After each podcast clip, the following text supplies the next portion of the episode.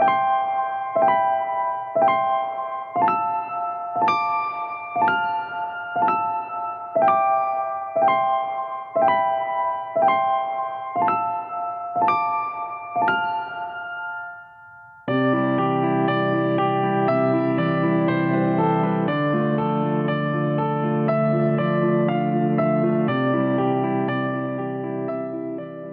嚯！乍一听这个前奏，以为我我我是要唱歌呢啊！呃，大家好，欢迎收听远方周末计划，我是站长 T C。呃，今天算是一个比较算算算是比较走心的节目吧，我也不知道啊，因为反正这也是快过年了。然后这期节目聊的其实是一个搞笑题材，但是当时看的时候确实有一点啊走心了，感动了。啊，这是什么呢？呃，正好是近期有一个综艺非常的火，就是一年一度喜剧大赛，啊，弄得我一个其实不怎么看综艺的人，其实啊，我最后呢也没忍住，把这个综艺可以说是从头到尾的我看了一遍，然后也看了很多的评价啊，就发现一个很有意思的事儿，就是。呃，我关注到很多评价，他们都在关注什么技巧啊、搞笑啊、形式啊等等之间的什么什么关系啊，讨论这个喜剧的类型啊，甚至有时候讨论的还还带那么点儿啊专业知识啊。确实，不得不说，呃，我喜欢这个综艺，其中一个原因也是因为它打开了我对喜剧的一个认知，就包括是形式上的一个认知。它，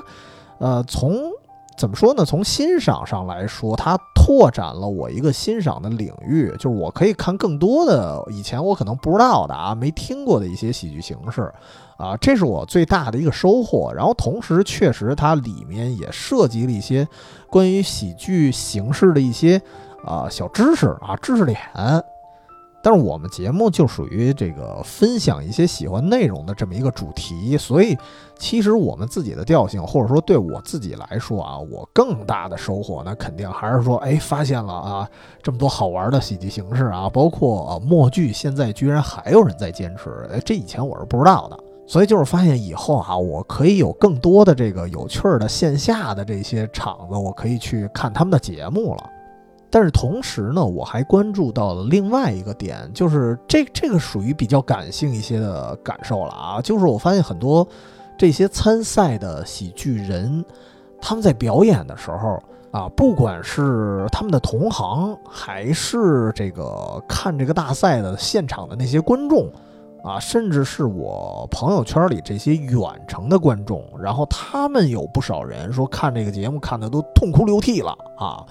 说为什么呢？呃，首先并不是因为这个节目里出现的那些故事啊，那些剧情都是什么笑中带泪啊，这些年好像特别俗套的这么一个套路。可以说，这个综艺里的很多作品，它本身啊，就是说故事本身它没有什么所谓的泪点，很多就是非常纯粹的一些搞笑。但是当你看到这些非常努力的这些喜剧人，他们被淘汰的时候，或者说没有获得你想象中的那些认可的时候，尤其是包括你看到他们的那些同行啊，就是虽然在综艺里面互相之间是一个竞争者啊，看到他们都有时候都哎看到对手被淘汰，他们也哭的时候，作为观众的我们，其实这时候情绪跟他们也是一样的。啊，说的最最浮面一点，就是觉得，哎呀，这帮喜剧人真的不容易啊。然后，当然，呃，对我自己来说啊，我还有另外一重感受，就是看这个综艺会突然让我想起我曾经特别喜欢的一个，算是喜剧小品类的节目。我不知道怎么定义啊，或者说什么？呃，当时我记得好像宣传语是什么爆笑短剧，是什么呢？就是爱笑会议室啊。当然。咱们这个开头啊，咱先说这个一年一度喜剧大赛本身啊，咱咱先话题先别扯那么远，咱们首先说说这个综艺里头就是一些让我特别感动的点啊。首先我我自己看的时候，我倒是啊感动，虽然感动，但我也不至于好家伙直接就嘤嘤啼哭啊，倒倒没那那个程度，但是确实也很感动，就是因为我觉得这里面催动我泪腺的，就是跟刚才说的似的。就不是那些剧情上的东西，因为按理说，呃，这个喜剧大赛它的英文名字叫 Super Sketch Show 就是就是，呃，sketch 就是一种非常快节奏的，不是很重剧情的一种喜剧形式。你就说白了，就跟挠痒痒似的啊，就给你挠笑了。所以我觉得这里面就是那些搞笑的方式，它是比较比较生理上的，就是比较直白的，就是单纯的好玩儿啊。但是为什么这个东西还能，你看这么快节奏的东西，为什么还能让人看哭了？其实就是刚才我说那个幕后，你看那些演员的状态，然后看他们。呃，熬剧本啊，熬那那些什么什么编排啊，那些状态的时候，你确实容易被他们感动。而且尤其啊，这里头很多人，就是如果你不去什么小剧场看脱口秀啊，然后看一些默剧啊，看话剧啊，或者说，呃，你如果不去刻意的观察什么电视电影里的那些配角儿。就我我像我来说的话，我有时候喜欢看一些配角儿。就我之前那个电视那期节目，我就聊过，就是我经常喜欢看一些群众演员，觉得特别好玩儿。但如果你不去刻意的观察这些人的话，呃，可以说这个综艺里的很多人，你压根儿就不认识他们是谁啊，就谁呀也没名儿，来这么一大帮人，就其实他们的名气远不如当年那个乐队的夏天。那些人，我觉得啊，可能可能还不如呢。但是这些人虽然没有没有名气，没有流量，但是说他们没有演技，没有能力吗？并不是啊。我觉得这个就跟，哎，喜剧之王啥时候聊的来着？上期吧，上上期啊，就跟喜剧之王那期我觉得聊的一样，就是许多人他们所在的那种特殊的境境遇，或者说他们所在的那种领域。呃，他不管演成什么样，可能也不会收获太多的名气，啊，比如说这次这个喜剧大赛，我不知道你们都喜欢哪些演员啊，或者说哪些组合。我个人喜欢的是一个独立的演员，就是王子，就是演默剧那个。我看这哥们儿在网上好像还有一些争论呢，说因为他他很快就被淘汰了，尤其是第一次团战，就那个。爱情主题那次，就是很快就进入淘汰危险区了。然后，呃，有些评论就说：“哎呀，他被淘汰很正常嘛，因为我觉得也不好笑，也 get get 不到他那个点。”然后，另外也有一些人在反驳这个事儿。反正我当时看的时候，我就觉得这个这个争论其实没太大必要。就是像王子这种情况啊，你 get 不到他这个点，我觉得很正常，因为。毕竟王子的选票放在那儿呢啊，就第一场团战的时候就就失利了，说明 get 不到他这个点的人其实很多。但是那又怎么样呢？对吧？人家有选票，对吧？而且也也不算特别少，就是相比其他选手来说是少一些，说明他这种默剧的表演方式，很多人还是认可的。就是咱拿一个特别极端的例子来说啊，就包括特别火的这个郭德纲，我。咱就这么说，郭德纲恐怕也有很多人 get 不到他的点吧？我觉得这这很正常，大家的品味不一样，所以就没必要到处宣讲呀啊，表达我就就不喜欢啊，哈，没必要。所以其实你你要让我来说啊，我虽然很喜欢这个演员，但是我也可以说说他的缺点啊，就是，但我觉得不重要。就比如说他第一个作品，我会也也可以说是我看的他的第一个作品。就是他第一个参赛的那个，然后他当时表演的是他拿自己的手像磨刀一样，咔咔把自己的手给磨光溜了啊，然后削铁如泥，吹毛断发，就那个默剧啊，我一开始看着时候我是有点害怕的，因为他本身这哥们儿就特瘦。然后他穿一个特别宽松的那种黑衣服啊，然后有一种颤颤巍巍的感觉，就给我感觉像什么呀？像那种烧的纸人似的。我当时看的，我我有点瘆得慌。但是随着他就是你接下来去沉浸在他那个表演里，然后你在他那个默剧的那种表达的小故事里的时候，哎，然后你就会就也也不能说你会，我我只能说我我会逐渐的喜欢上，就是我发现。他的很多动作呀，包括他口技的一些设计啊，是那种又精准，然后看他又放松的那种啊。什么意思呢？就是就是你看他每个动作啊，就感觉应该是那种千锤百炼的那种设计感，这属于精准但是你去欣赏的时候，又不会觉得特别的严肃，特别的那什么一板一眼的那种，就是他能给你看出他是有一种，就是状态很放松哟啊。虽然他表演的那些东西是按理说应该是公式化的，但是有一种自然流露的那种体验。包括他当时这个笑场那几段啊，我的感觉啊，好像好像那里头马东还是谁还还说来着呢？因为那里有评委嘛，马东还是谁还还说来说你这个笑场是不是也是设计的呀？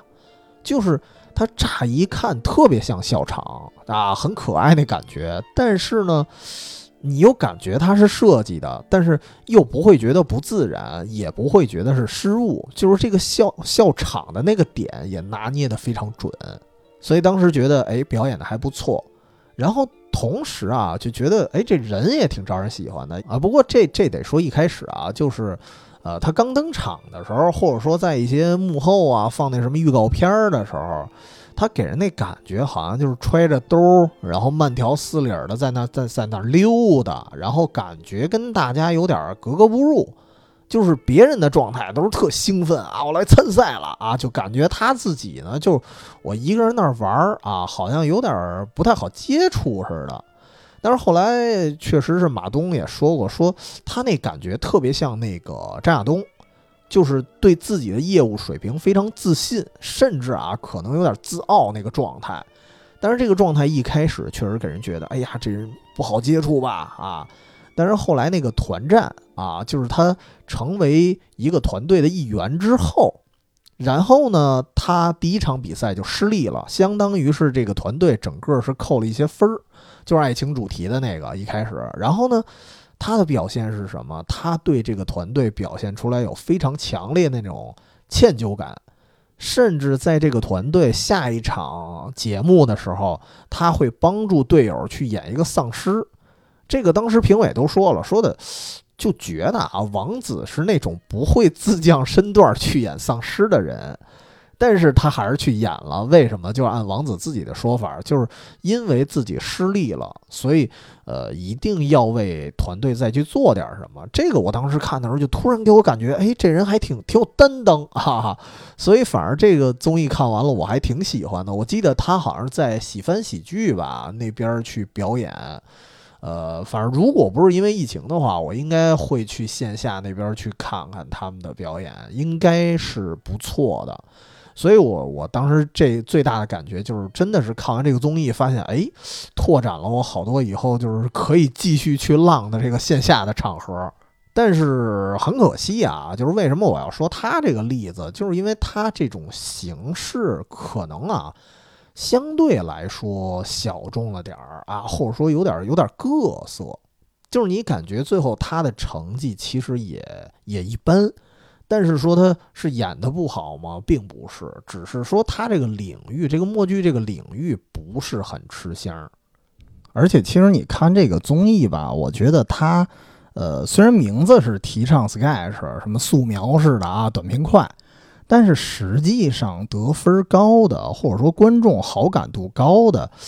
呃，其实还是近似小品那种啊，就是非常完整的什么什么起承转合呀，然后叙事性啊，还有那个场景的感觉也比较强的那种。我不知道这是不是因为，比如说大家呃从小都是看这个晚会的小品长大的，可能对小品那种形式根深蒂固一点。或者是小品，它这种剧情比较完整，然后它更容易打动人。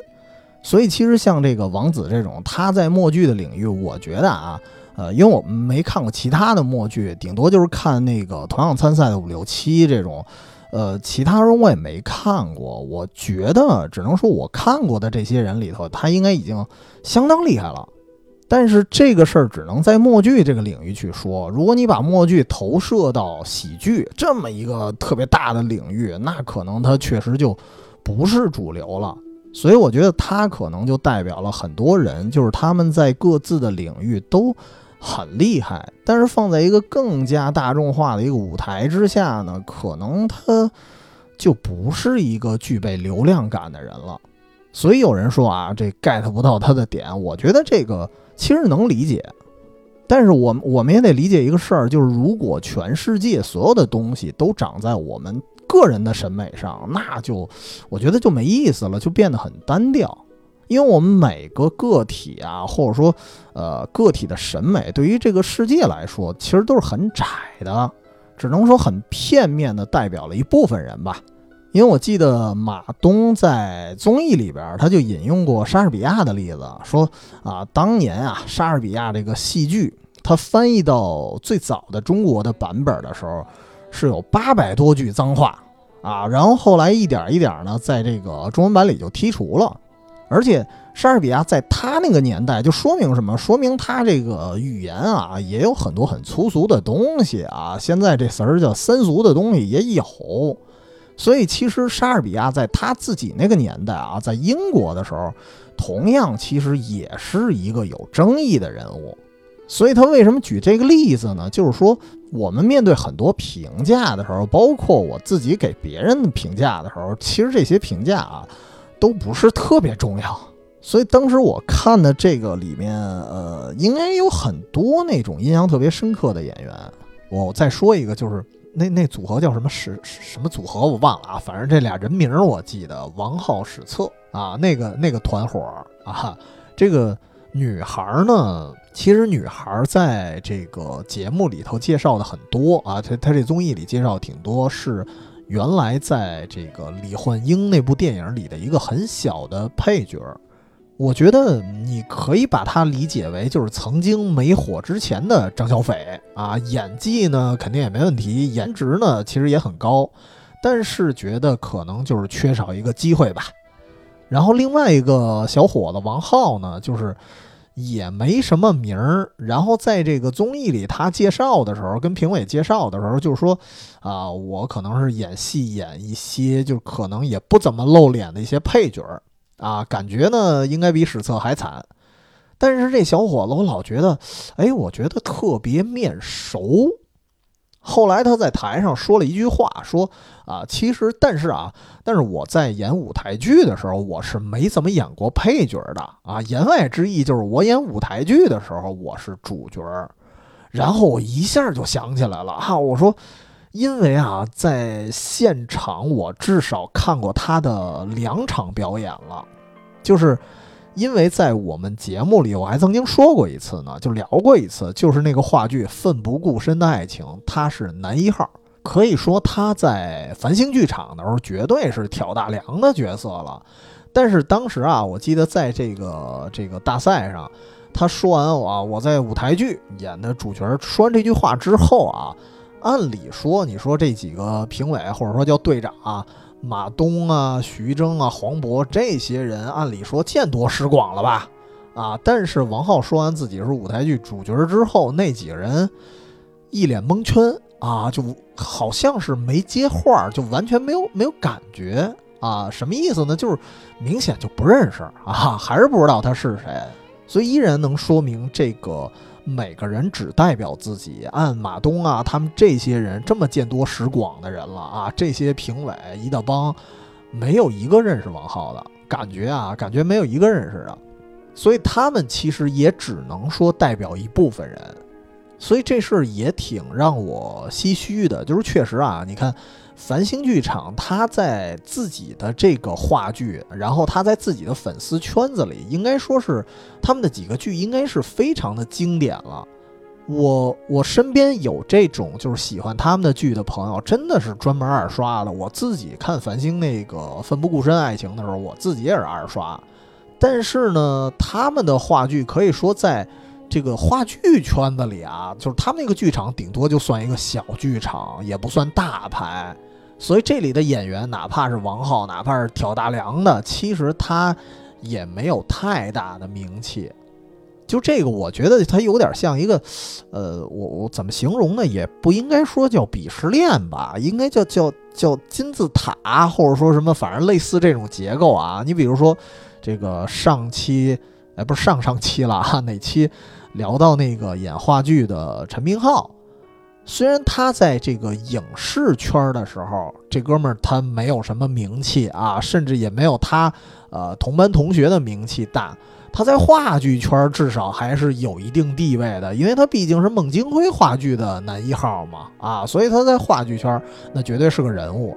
所以这就变成一金字塔结构，最上边可能是电影演员，然后再往下电视演员，然后再往下可能话剧演员，然后话剧可能还分呢，啊，这个陈明昊可能在影视圈那没什么名气，但是在剧话剧圈子里那绝对是角儿了。但是再往下，金字塔它再底端呢，就是更小的剧场了。虽然哪怕是主角儿啊，哪怕是这个混迹了很多年，你看这个王浩史册，从他们的节目效果来看啊，绝对是演技非常棒，然后节奏也非常好，但是依然没有名气。所以其实说一题外话，我就哎呀，确实能理解为什么很多人对大平台啊趋之若鹜，因为。就是你在的那个平台，它足够的大啊，哪怕是一个配角，可能也会让人高看一眼。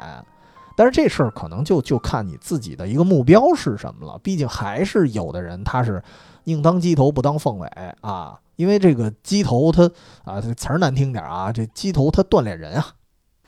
然后呢，关于这个综艺，咱就是抛砖引玉啊。这个综艺今对于今天这个节目来说，可能真的是抛砖引玉，我就不多说了。我觉得，呃，这个里面其实喜欢的人、喜欢的作品真的是非常多啊。对对对，比比比如说那个漫才那哥俩，以前我还真不知道说哦，中国人也有说漫才的，我以为漫才就只限于日本那边呢。后来一想也是啊，脱口秀也是，好像也是国外的。呃，国内不是也有人在说嘛，所以漫才也有可能就是那哥俩叫，呃，好好还真忘了，好像叫吕什么，然后一个一个叫土豆，反正这俩组合也很有意思，就是尤其是一开始他们演的那个双胞胎的那个啊，你是哪里人？我是山东人啊，我也是广西人，我姓王，我也姓陈，就是反正那个就是强行的跟拉关系，那那个感觉实在是太逗了，而且。真的也是开拓了我一个欣赏范围，然后我发现哦，原来，呃，国内的人去表演慢才这个事儿也很有意思。后来我还搜了他们俩其他的一些视频来看啊，虽然最后也没记住人名儿吧，反正确实是很有意思啊。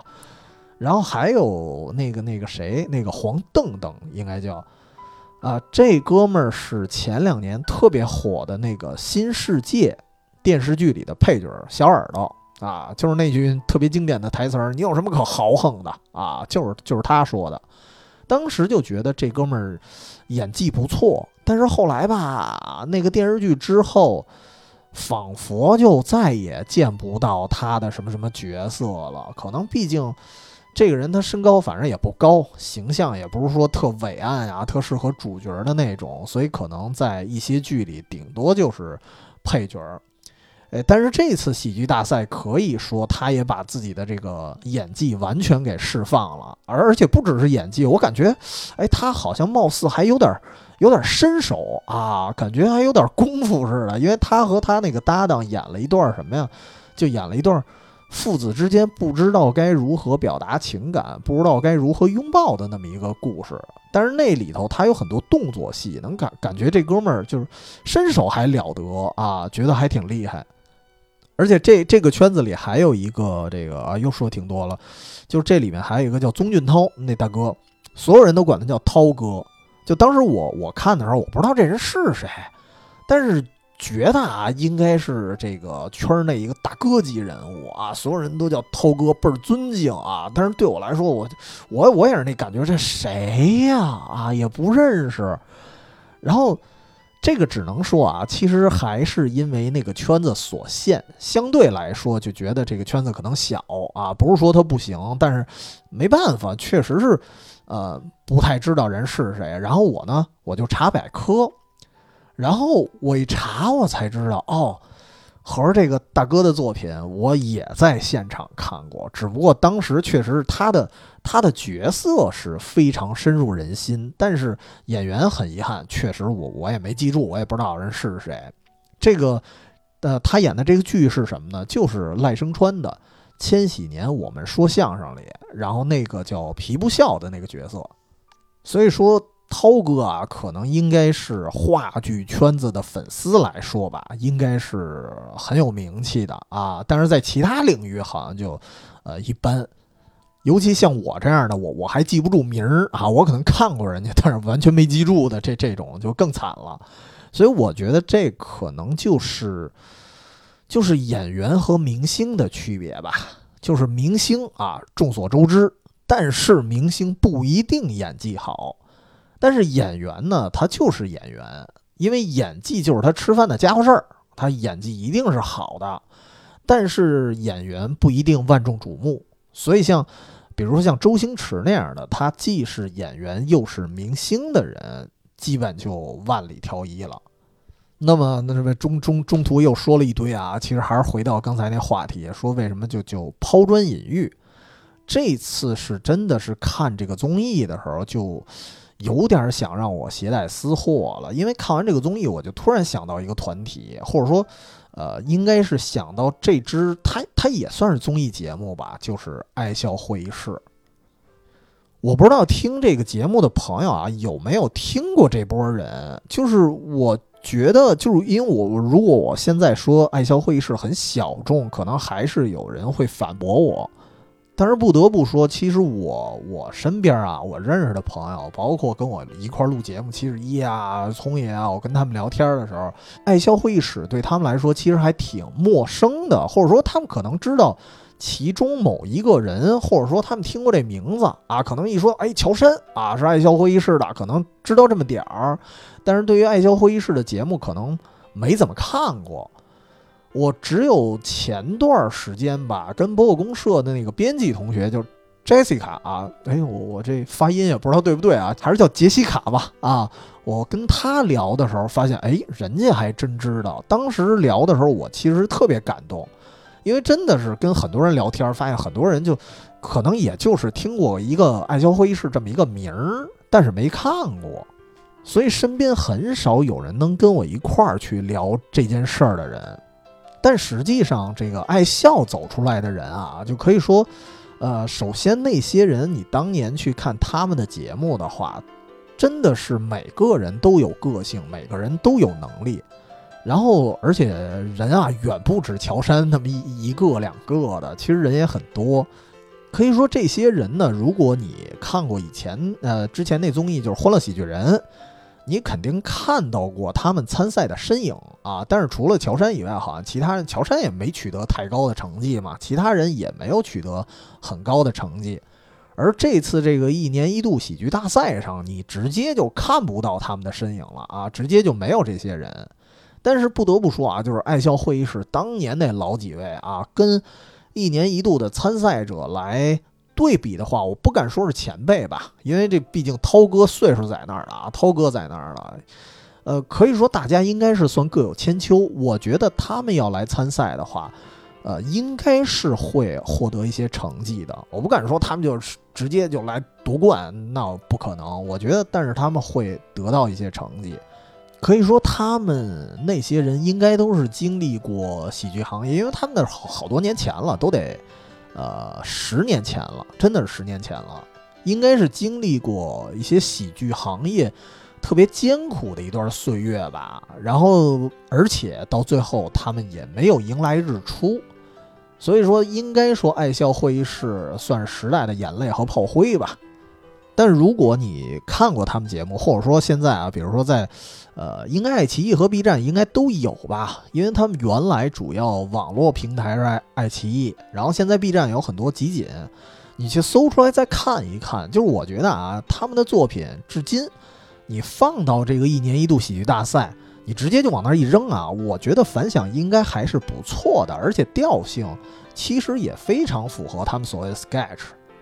但。当时来说啊，爱笑会议室没有现在这些个综艺什么什么有个 PK 呀，有些特别让人揪心的那种环环相扣的那种环节，勾着你看，也没有这些东西，而且也没有马东啊，没有徐峥啊，黄渤，好家伙，这一票大腕儿在这儿当主持人，当当当什么助阵，没那么重磅。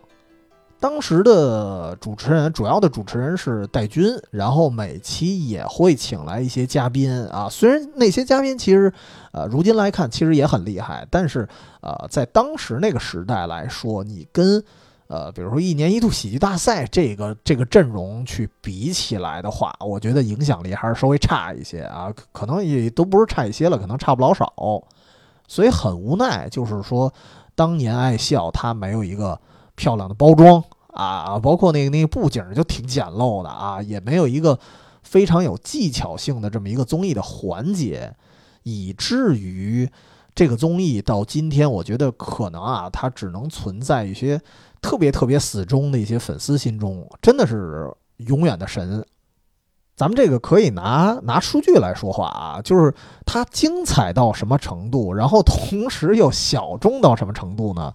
对你，你还是跟这个一年一度喜剧大赛咱们去对比，就是截止我录节目这期为止啊，一年一度喜剧大赛它在豆瓣上的评分是八点一分，然后评分的人数呢，差不多是七万二。然后爱笑会议室相比之下呢，它的评分是九点三分，非常的高，但是只有四千五百人评价啊，就就相当于一个零头。但是我不得不说，不能代表就是真正的总数啊，因为可能在那个时代啊，爱笑那个时代，很多人他没有评分习惯，有可能啊，所以会造成就是看起来评分的人数是非常非常少的，差了十倍得不止。但是这个事儿，咱们不不光是拿评分来说啊，咱们拆成几点，比如说从这个，呃，内容上来说，爱笑的搞笑能力真的是非常强，而且是绝对符合那种 sketch 啊，就是那种快速进入那个状态的那那么一个形式。而且那几个演员啊，你就感觉那几个演员疯疯癫癫的哈，就真的是那叫什么什么演戏的是疯子。就比如说。呃，喜剧大赛有一个啊，就是先生请出山这出戏，我觉得应该是甭管哪儿啊，可能在抖音上也特别火，也是一个三国戏，然后也有桃园三结义这个小段儿，啊，然后很魔性。但是爱笑当年其实也有也有桃园三结义，而且他也属于就是一上来就能让你傻乐那种啊，一上来一说话啊，今天是我们兄弟三人大喜的日子啊，怎么怎么样的？我觉得他的设计其实也很有意思。我得我得说一个，就是算是我第一个入坑的真正入坑的作品啊，之前可能也看过，但是没有完全入坑，就没有完全追下去。但是后来是被别人就是摁头强推了一个小段儿，这个小段儿叫“戏中戏中戏”，现在可以可以去搜到。这个小段小到什么程度啊？就是，呃，比喜剧大赛应该是所有的作品都要短，只有三分钟。但是这三分钟，它不但让你笑，而且还不断的反转。他本来演的啊，演的是两口子吵架。然后呢，这个导演发飙了啊！然后你发现这两口子吵架其实是演戏，然后紧接着你发现这个发飙了的导演其实也是演员，后边还有一个发飙了的导演啊！然后就一环套一环，就这个短短的三分钟啊，可以说是前前后后反转了。我我数了一遍，我因为我又重新看了一遍啊，前前后后反转了九次，所以这个剧本其实很厉害。当然我。其实看中的还不只是剧本，就是我觉得他每个演员的那个反应，就是特亢奋啊，特疯狂那个状态，看着也特别好玩。因为当时我记得这个节目都是在周末放嘛，所以你看这种就特别疯癫的这种节目，就是恰恰是那种特别适合周末让你彻底放松休闲的那么一个作品。所以当时我看完了之后，我就直接就入坑了，然后就。一集接一集的，我就开始追溯他以前的往期节目，然后同时每周我还开始等新的。他的播出时间啊，我记得是从二零一零年到二零一三年这段时间。这段时间其实对我自己来说，当时也是我刚刚就是毕业实习完那段啊。然后开始正式的，就是正式的有一个工作，然后在一个 并不算喜欢的工作当中去磨砺自己，所以当时那段时间可以说这个节目真的是陪伴了我特别艰苦的一段时光啊！这这这儿又是私货了啊！刚才说的是，哎，说说说什么来着？哦，对，说它几个优点啊，一个刚才说它搞笑程度，然后还一个就是制作环节，就我觉得。它的制作环节对我来说，现在来说啊，其实很粗糙啊，也没有 PK，然后也不会有一些剪辑啊，告诉你他们幕后怎么怎么着了。好像偶尔特别偶尔的时候会出现一些，然后你难得的能看到他幕后的一些艰苦，但是它整体来说就是表演，就非常非常单纯的每周去周更，每周五晚十点半啊，正是大家这个下了班儿，然后通勤到家了之后，然后吃完饭可能也洗完碗了啊，然后就歇会儿，准备踏实看点什么的时候，然后他准时的上线。然后那时候你可以看一个非常非常充实的一个喜剧内容，非常可以说那那那词儿叫这个量大料足啊，特实惠，对，几乎就是纯表演，从头看到尾。所以我现在也在想，就是因为他可能给的给的太实惠了，所以跟如今的我觉得很多的表演形式比起来，它的难度应该是更高高很多，因为它。它不是说一个什么什么轮番的赛事啊，比如现在你看很多喜剧的综艺都是，呃几个团队，然后在一个 PK 里，然后做出不同的作品。但是他们呢，就是爱笑会议室，他们就是一个团队，然后每个星期他们是要出一大堆搞笑的短剧，然后那个因为那个综艺是五十分钟嘛，然后你所有的短剧要撑满五十分钟的。对，所以他们每周的压力，我估计应该是特别大，而且还有一点就是，他们又不是那种，比如说线下场合的演出，比如说脱口秀啊，包括德云社的相声，他们，你你想相声啊，一个活其实可以反复用，每次呢你略有不同就可以了，因为你你线下弄嘛，他这个听众啊不会说我我每场我都去。但是这个爱笑会议室他们就不行，因为他们每周都是直接在这个电视上和网络上更新的，所以大家就是每周我跟着去看你，你肯定不能够玩一个老节目，那没有用。所以他每周都是崭新的节目，呃，只能说中间啊，可能偶尔会出现一些老经典、一些小小段儿的一个穿插，撑一下时长。但是大多数情况下，他们都是重新编排一些新节目，所以我能想到他们的压力应该是非常非常非常大。其实，如果您是一个特别熟悉他们的观众啊，可能才会知道，就是他们的某些小段儿，呃，能看得出来其实是抄的一些日本的短剧啊。首先说这个不赞成是直接照搬啊。但是当时爱笑的呃新段子的强度来说啊，可能这个用这些日本的那些短剧的段子也是无奈之举，而且他们的作品应该也不能完全是抄吧，因为他做了很多本土化的一些改编，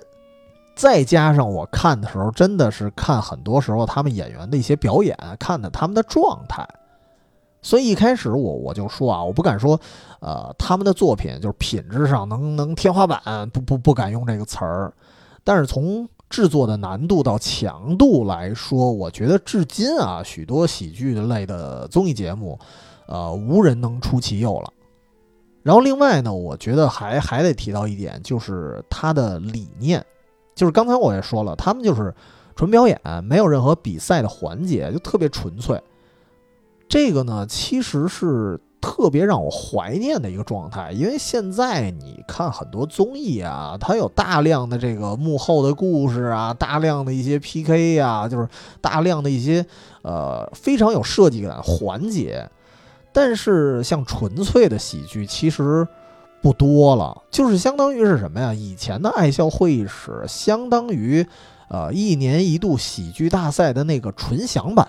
就是如果你看的话，你就单纯为了搞笑，你就看那个纯享版就好了啊。但是这个事儿客观来说，我也不能说说啊有 PK 呀，有这这个那个的环节，就好像就就不好，因为这种环节它是比较吸引人，而且比较容易能让大家就是坐下来慢慢的去一集一集的去追。而且他们这种就是有有那么一点煽风点火啊，有点挑事儿似的这种 PK 的环节，也特别容易让观众们记住这些喜剧人啊，也让这些喜剧人去借此出名，其实是一件好事儿。但是反过来，呃，也有一个小问题，就是那些没有获奖的，或者说很快淘汰的，呃，有一部分可能他们的表演本身可能有问题啊，但是有些他不一定是自己的问题，因为这里面是打分的机制嘛，啊，几位评委，包括这个场地里的观众，他们也只代表了一部分人。就跟我刚才说的是，五位评委居然都不知道王浩啊！但是王浩有名吗？他在繁星剧场其实很有名的，所以，呃，五位评委他们也只代表了少部分的人，所以这就造成那些很快被淘汰的人，他们没有机会被人记住。但是呢，他们是很有可能是有更好的作品的，所以这种 PK 的方式吧，从。只能说有利有弊吧。从某种角度上来说，它让我们其实错失了一些非常精彩的东西。所以说呢，只能说这个代代表个人来说啊，我其实还是更喜欢那种纯享式的内容，就是就是你沉下心，你慢慢去看就挺好了啊。这样的话，内心里不不会有一个预设，不会去做比较，就是享受那个喜剧的过程。其实就相当于最近啊，最近我可以举一例子，就是我跟七十一，我们俩去看那个嘻哈包袱铺那个小剧场的封箱。虽然当时是，嗨，那个封箱主要是奔着金飞晨曦是压轴的，但是我真正去的目的还真不是说专门为了他们俩，因为我当时就好奇一个事儿，我就想看看那个节目水单上那些。我没有听过名字的那些演员，我就想知道他们的水平到底怎么样，或者说，我我我我倒也不是说了解人水平啊，我没那个资格哈，我我也不懂相声，就是，呃，我就是想知道他们的搞笑方式是不是能迎合我的笑点的，就这么简单，对吧？不能迎合我笑点，也不代表说人家人家讲的就不好，那迎合我笑点的呢，也不能代表水平就有多高。我只能说，哎，我发现，哎，我还是喜欢这几个组合的话，要是喜欢，那我就可以不一定以后非得听名角的了啊。然后他们的，我也希望我能继续追下去。说白了，就是我带有这种预期的话，它会让我不会错失很多优秀的人和作品吧。所以，所以说到这儿啊，我就是觉得听到听到我们节目，听到讲到这儿的朋友，如果哎您说我没看过爱笑，那我真是觉得可以可以搜搜啊，真的去 B 站找一些什么什么集锦啊，我觉得也行。然后呢，这个这个，我既然说把爱笑会议室这个东西我分享给大家，那我觉得可以具体的，我我算做一个小指南吧啊，我具体说说这里哪些人哪些节目，我觉得是或者说必看啊，叫必看指南啊。首先，我最重要还是说说这群人。首先，第一个得提到的这个爱笑会议室第一任台柱子或者说市长啊，相当于站长啊，张子栋。如果聊 sketch 的话，我真是觉得啊，张子栋应该是一个骨子里的喜剧人，而且他特别符合 sketch 的调性，因为他给我的感觉就是我我第一感觉，我说这大哥是一疯子吧，就是他演的戏就非常的疯狂，就非常非常快速的进入状态，然后呃，所以他会给我一种什么感觉？就是我会认为有些东西他就是骨子里的，就跟有些人啊，他天生就是文人。不是说他后天我学习了多少多少这个文化课程啊，学了多少多少这个文化知识啊，或者说我我我学了什么某某平台的写作课啊，不光是这些东西，就是我觉得如果这个人是天生的文人，那他的思维方式与生俱来就跟很多人他就不一样。那么喜剧人其实也是，就是有些人，你比如说他，他就是天生的，比如说周星驰。啊，好多人其实拿沈腾来跟周星驰比，但我觉得，呃，他不是艺术成就的区别啊，就是我觉得他还不是一类人。就是比如说拿沈腾来说，沈腾是一个很厉害、很搞笑，而且他思维非常敏捷的人，但是我会认为他不是骨子里的喜剧人。因为什么？就是因为一个人他反应快，嘴嘴很厉害的话，换句话说，这样的能力啊，你好像做什么都行啊，你不是说非得当喜剧人。但是周星驰就不一样，就是你看他平时那个采访啊，咱也不是没看过，就是你感觉他采访的时候好像不太会说话，而且他的身边的人，包括跟他闹掰了的一些人，包括什么王晶什么的，你感觉从他们的嘴里去说的话，觉得周星驰也是一个好像不太擅长沟通的人。但是周星驰一到镜头面前，就就感觉他就入进去了，就突突然变得特别疯癫，所以他就给你一种感觉，就是觉得，哎，这个人好像只能当演员啊，只能当喜剧演员，他好像就是为此而生的。然后这个张子栋，我觉得他也一样，就是我看过一些他的采访，就发现好像也不是一个特别能说会道的人，但是他一进入这个。就是他那个喜剧的状态，立马就变成一疯子。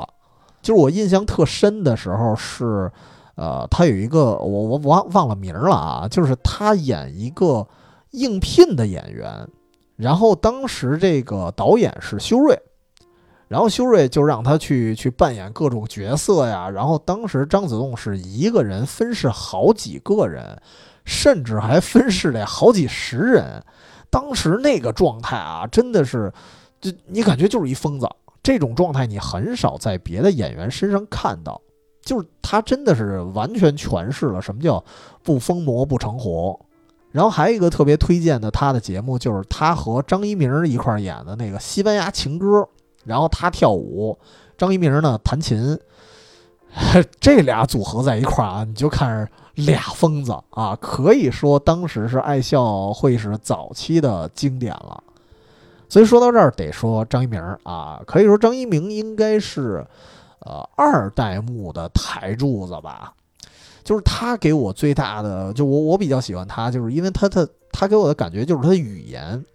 特别逗。就如果张子栋是形体的话，那张一鸣就是语言，就是他属于说话呢，听起来好像哆了哆嗦，呃，又有点饶舌吧，又有点感觉嘴皮子不利索，就反正特别。有反差的那么一感觉，一人，尤其是当时唱这个西班牙情歌的那段啊，就是他又有卷舌音，然后同时呢，他他唱的仿佛是一个外语，但实际上是中文。就当时你听他那个唱法，你感觉也很少有人能唱出那样，就完全是一种天赋吧。而且我觉得还跟他的形象对比也特别好玩，因为他是一个外形看起来有点有点很高大。呃，不能算特帅，但是绝对是浓眉大眼那种特特正的感觉啊，就恰好就跟他那种哆了哆嗦的那种语言方式是有反差的，就是他很多角色给人看着就是特正经啊，特严肃，但是一激动就语无伦次那种，就很好玩。他我当时比较喜欢的节目就是他和张子栋合作的最多的就是那个零零七系列啊，张子栋演的是 Q 博士。然后永远发明一些就是奇怪的废品，完全没有用。然后张一鸣呢就负责吐槽啊，要么就是这个道具太次，然后张一鸣就演那种崩溃的感觉，然后要么就直接补刀，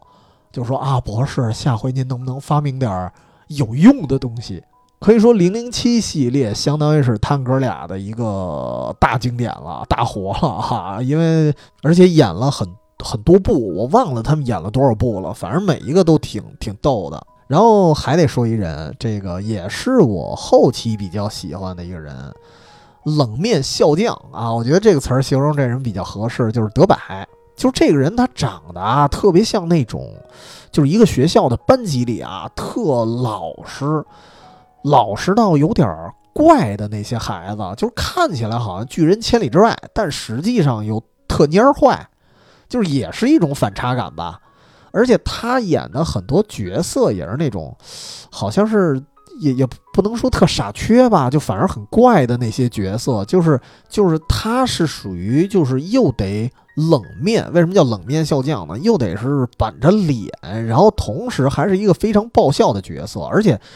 基本上好像他很少啊，他也他也会笑场，但是很少。因为你要知道，这个爱笑会议室这种情景爆笑剧啊，大家是经常笑场的，而且他们这些演员的笑场，我觉得本身也是喜剧效果的一部分。就是你看的时候，你不会让你觉得是演砸了，但是这个德柏呢，就跟他还不一样，就是他的特别厉害就在于，很多时候明明是那种特傻缺的一个笑料，按理说正常人来说都逗笑了，但是他就非得演一个我就是不笑，然后我就是板着脸那么一个感觉的人，就是他有一种反差的笑点，而且好像我记得啊，应该是除了子栋之外。据说他也是一个编剧能力特别强的人，就是很多段子应该是他的手笔。然后还有几个人啊，得得按组合来说了啊，还得提到这个崔志佳、潘斌龙组合。这俩人为什么说组合呢？是因为如果看过《欢乐喜剧人》，他们俩是以组合的形式来参赛的作品，其实我觉得还不错。但是啊，我觉得。比不上他们在爱笑时候的水平。这俩咱一个个说啊，就是崔志佳，可以说，呃，可能很多人熟悉他也是《欢乐喜剧人》，但是啊，《欢乐喜剧人》那个时代他已经长胖太多了。要知道啊，当年的崔志佳绝对是爱笑的颜值担当。当时他还特别瘦的时候，就感觉长得是那种，就是呃，现在那词儿叫什么？就就坏坏的那种人哈。啊当然我对他的印象深刻，不是因为颜值啊，就我我也不会喜欢这么一男的。这个我对他印象特深，是发现他的演技也特棒。呃，他必须得强推一段一段小品，就是叫应该叫理发师。这个可以拿这个关键词来搜搜，就是什么崔志佳呀加理发师啊，这这这可以找找。就是他演的是一个就是一个理发师啊，然后在理发的时候就放各种音乐。不同类型的音乐啊，就是一边放呢，一边他会根据音乐的调性，就甭管是什么恐怖的呀，或者说这种忧伤的呀，或者说特别特别动感的动次大次的那种，然后他就会进入那种状态，然后直接就把客人给吓跑了。当时看的时候觉得这段演技简直就炸裂了，而且还有，我记得当时他还跟早期的那个爱笑的女演员叫许小婉吧。然后他们他们还演过一个古装剧，也是根据这个 BGM 的一些变化，然后他们去表演一些情绪。当然，这这段也太棒了。然后那段古装剧叫什么？我实在想不起来了，也可以也可以找找。而且我印象里好像那段崔志佳也笑场了，因为那那段太疯狂了，就是不笑场简直就不可能。然后另外呢，跟他一块组合的那个啊。凉活的啊，潘潘斌龙，潘斌龙应该在爱笑来说，当时应该是岁数最大的，所以他老演那种特别特别老派呀，然后还有一点特丑角的角色。不过他最大的经典应该就是超人了啊，这个我觉得他的他的很多故事就直接搜潘斌龙超人啊，这就够了。啊！但是我我对他印象特深的还有一段小品，应该是，应该是他在演一个他在迪厅里的那种类似于小霸王啊那么一个人物，就相当于是他是延续了几代，可能就是从啊七十年代开始啊，还是那种单位组织的那种什么什么这个蹦迪局，然后他在里面就是一个跳舞特别棒的人啊，大家特别崇拜他。然后到了，可能到了这个九十年代，然后他依然还在这个舞场混迹，然后再后来，但是但是那时候他已经开始没落了，就演这么一个角色。然后呢，再后来可能到了零零后的时代了，然后突然这个复古的 disco 开始复兴了啊！欢迎来到九零年代，就就那个状态。其实流行文化本身有的时候啊，有一些流行文化本身就是一个循环嘛。然后当时那段小品其实看着还挺伤感的，然后那个潘斌龙在那里完全就把一个非常老派的人演出来了，我就感觉，因为他不是冯巩徒弟嘛，但是我感觉他他根本就不像冯巩徒弟啊，我就感觉他好像跟跟跟冯巩同辈儿似的，给我一感觉。然后说到这个组合啊，其实还得说当年爱笑有一个非常经典的组合，其实崔志佳跟潘斌龙。他们在爱笑的时候看不出是一个明显的搭档，但是乔杉跟修睿，哎，一直是一个组合。先说修睿啊，修睿他在颜值上其实是最显老，但实际上年龄是呃最年轻的一个，就是他也属于反差。所以他演老大爷啊，什么什么老头的次数好像比潘斌龙还多。然后同时我还听说啊，好像听说他是爱笑会议室的动作指导 啊，但不是说什么袁袁和平袁八爷那种啊，就是真会功夫的那种动作指导。他就是一些比较搞笑的一些武打戏，然后他在里面出了很多主意啊，说是也也是一很厉害的。幕后人物就是就是台前幕后都有他的一些输出吧。然后说还有这个乔杉，乔杉那就不用提了，这些年这个啊大保健啊非常有名的。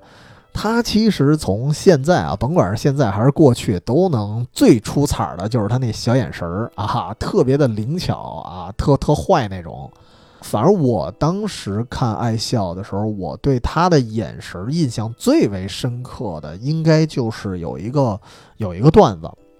他演一个特别怂的一孩子，然后呢，他又不敢抵抗一些什么坏孩子呀，抵抗这个社会，然后他怎么办呢？他靠整容，然后然后来提升自信，但是实际上依然挨揍哈。然后这一段的时候，他那眼神啊，基本上就炸裂了，因为他在这一段里边就是一个完全的主角，其他人都是配角。这里头，哎呦，那小眼神特别棒。就是我觉得可能这个眼睛里仅仅是因为他不靠，比如说不靠动作呀，不靠一些夸张的表情来表演，仅仅靠眼神就可以拿人的人，我觉得应该是非常优秀的演员了。所以，为什么乔杉这几年非常火呢？但是也不得不说啊，就是还是那句话，呃，我觉得乔杉在里面的演技不算是最最最最最棒的，就是可以说大家都不差，只不过就是乔杉确实在这里面相对来说还是呃有一些运气的，也也不能叫运气吧，就是只能说。呃，其他人相对来说运气差一些，所以只能是乔杉在这里面，在这一波人里面，现在算是最有名的一个了。然后还有一些人啊，就是呃，有一个我其实早期挺喜欢的，但是我不知道叫什么名儿，叫叫老黄，反正他们一般都叫啊，就是反而也能听出来我我做节目不怎么做功课啊。哦，好像叫黄志超，好像是啊，因为他在呃。节目里头啊，一些喜剧效果的时候喊过他真名，但是大多数还是叫老黄。老黄就属于那种，呃，特别擅长深情戏的那种人，因为他也是显老，但是他不是说，呃，修睿、潘斌龙那种岁数特大那种啊，老头的那种显老，他是那种，呃，沧桑感的那种显老，就长得也是黢黑黢黑的啊，所以他特别擅长演那种深情戏。其实有一个人，我觉得可以跟他去做对比，就是肖旭。肖旭这两年我只是关注他抖音，但是他好像其他的戏码也出现不多了。就是他，就是肖旭，属于啊这爱笑会议室里头看似是比较柔弱的那么一种，然后经常的演一些小孩儿，然后还演一些姑娘的反串，所以所以在爱笑的时候，那个时期很多人管他叫旭姐啊。但是他厉害在于，其实啊，他不止演孩子，不止演姑娘，他什么都能演，而且他体格子其实也非常的壮。怎么能看出壮啊？有一段他特别经典的戏，就是看他的戏一定得看吃瓜那戏，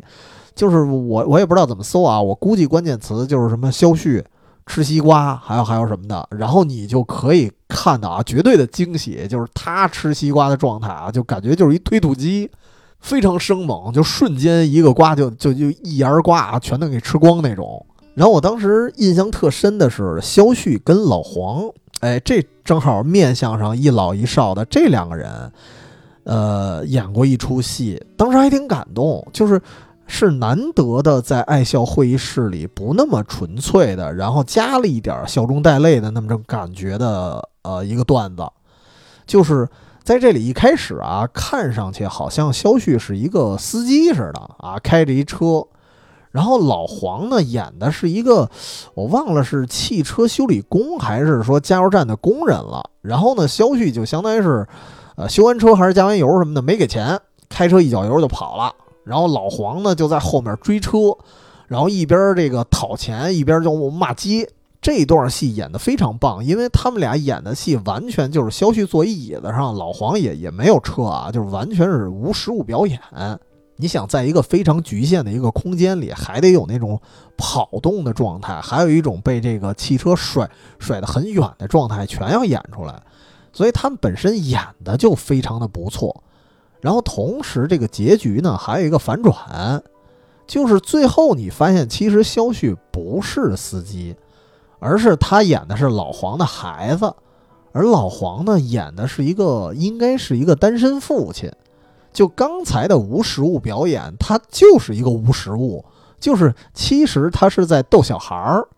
然后肖旭呢是假装在开车，然后老黄在逗他笑，这段就特别感动。然后最后其实，呃，演的一半的时候，老黄接一电话，然后说：“哎，工地有一什么什么活儿，赶紧过来。”然后老黄就走了。然后肖旭呢，呃，下一秒就是上一秒还是一个司机的状态，下秒就突然哭了，说：“爸爸，你还没陪我玩够呢，啊，怎么着？”然后当时也能，那时候当时是老黄含着眼泪，然后去打工了，就那么一个状态，所以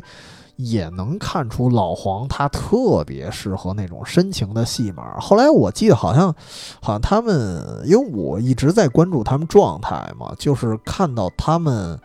呃，爱笑的一群人开了一个聚会，应该就是老黄的生日，就是已经离开爱笑会议室很久之后的一件事儿了。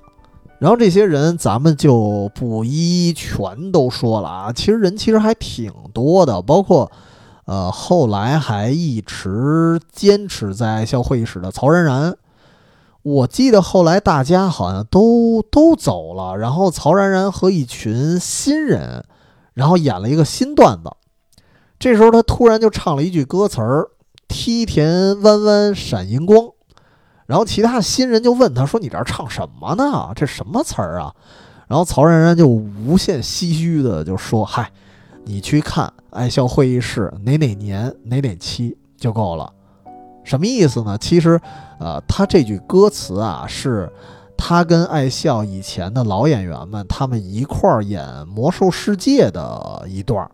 然后。”呃，那个段子可以说是当时团队非常整齐的一个段子，人非常多。然后曹然然在里面，我印象里演的是法师，然后他吟诵的咒语就是什么“梯田弯弯闪银光”，所以从这儿能看出他对团队的感情应该是非常深的。说到这儿，其实我后来听说啊，有好好多种说法，就是说他们最后。呃，离开爱笑会议室，一方面是因为确实当时的应应该是黑龙江卫视吧，给的钱实在是太少了。呃，说是黑龙江卫视啊，其实他们的演出棚子是在北京，是在通州，然后他们住宿条件也非常差，然后也非常的艰苦，所以走了。然后还有一种说法是，他们曾经有内讧啊，几个人谁谁谁跟谁不对付啊，但是这个。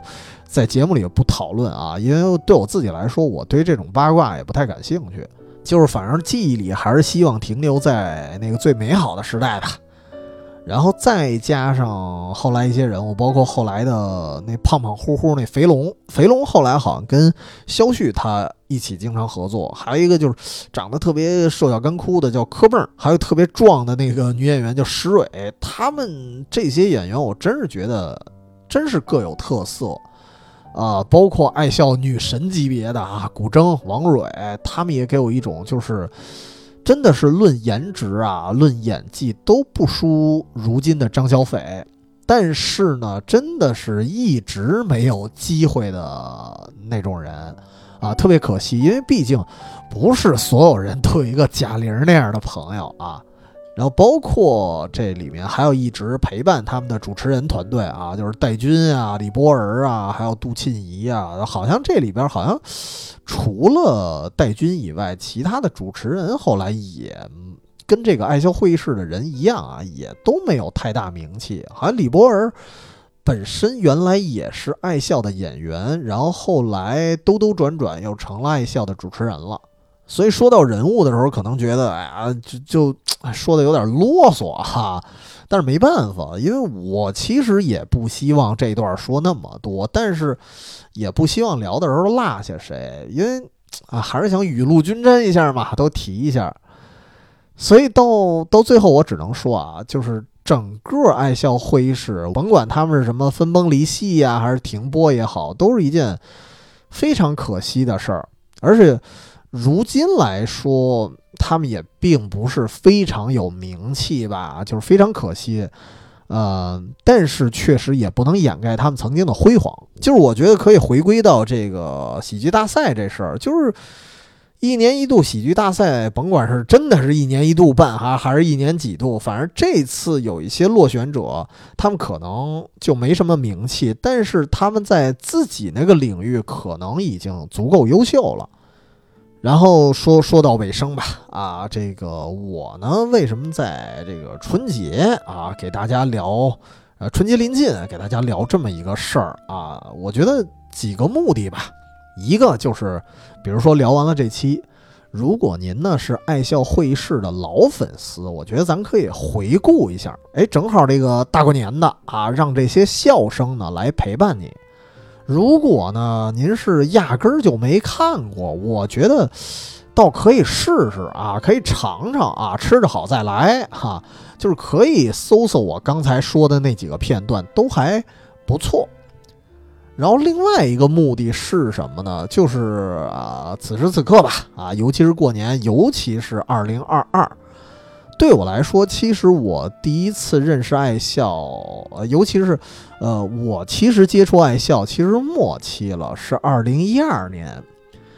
呃，我觉得当时的爱笑会议室对我来说可以说是陪伴了我，熬过我我曾经啊，曾经当时的人生里，呃，非常煎熬的二零一二年。他们带给了我很多笑声啊，同时其实也带来过哭声。啊，也有为什么呢？因为啊，多说一句，还得提到一集啊，就是他们还有一个段子叫《世界末日》，应该是叫这名儿。就是他们拍了一期什么节目啊？就是那个段子，我印象里啊是唯一的一期几乎没有笑点，而且呢，甚至能把你看哭了的段子。那个段子就是。他的他的背景啊是在二零一二年，因为当时排的时候应该也是二零一二年吧，世界末日那一年。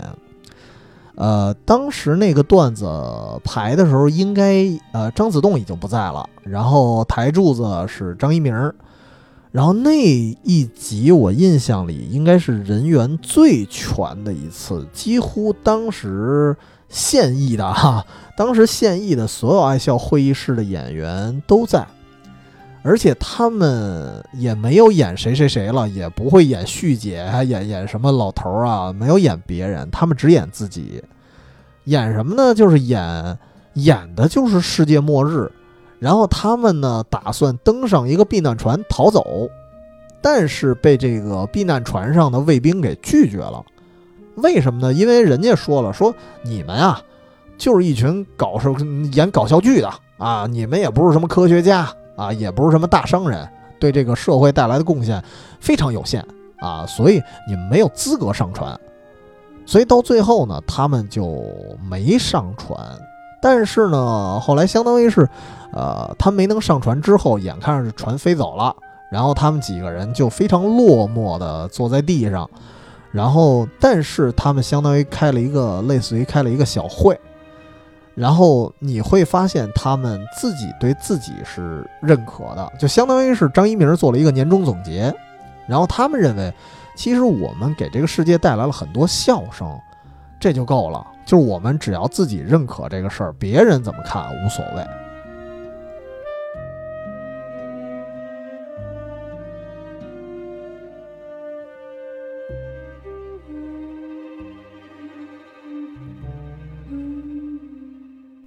所以当时那集给看的呀，哎呀，那那那真是哭的跟艾尔文似的。哈哈。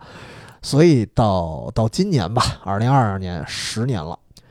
呃，我真的对我来说，我一直没有忘掉二零一二年，呃，也没有忘记过那一年失去和获得的所有的一切啊，同样也没有忘记过陪伴我的 爱笑会议室。所以到这儿呢，正好借春节这个机会，我希望啊。跟我们这个节目啊，大家是惺惺相惜的一些听友啊，首先祝福大家都是春节快乐啊！同时呢，也希望啊，爱笑会议室的老几位春节快乐！我这边呢，算是致以我最为诚挚的感谢吧。呃，那本期节目聊到这儿啊，就收尾了。然后，如果哎您发现哎，也有什么当年陪伴过您的一些特别有意思，但是很冷门的，甭管是综艺还是什么剧，想分享给我们，也可以加我们远方全拼加 FM，这是我们的公众号啊。然后，因为我们这公众号也做了一年了，虽然现在量不大，但是基本上每期节目还是尽量的去加一些图文的补充吧。然后也希望能有更多的人去关注，也希望更多的人去这个分享，因为，呃，我们虽然一个小台，然后虽然现在也很佛系，但是也希望能有更多的人听到。如果觉得节目还可以，还凑合的话啊，所以希望大家能把我们节目分享起来啊。那我们这期节目就到这儿，然后下周再见。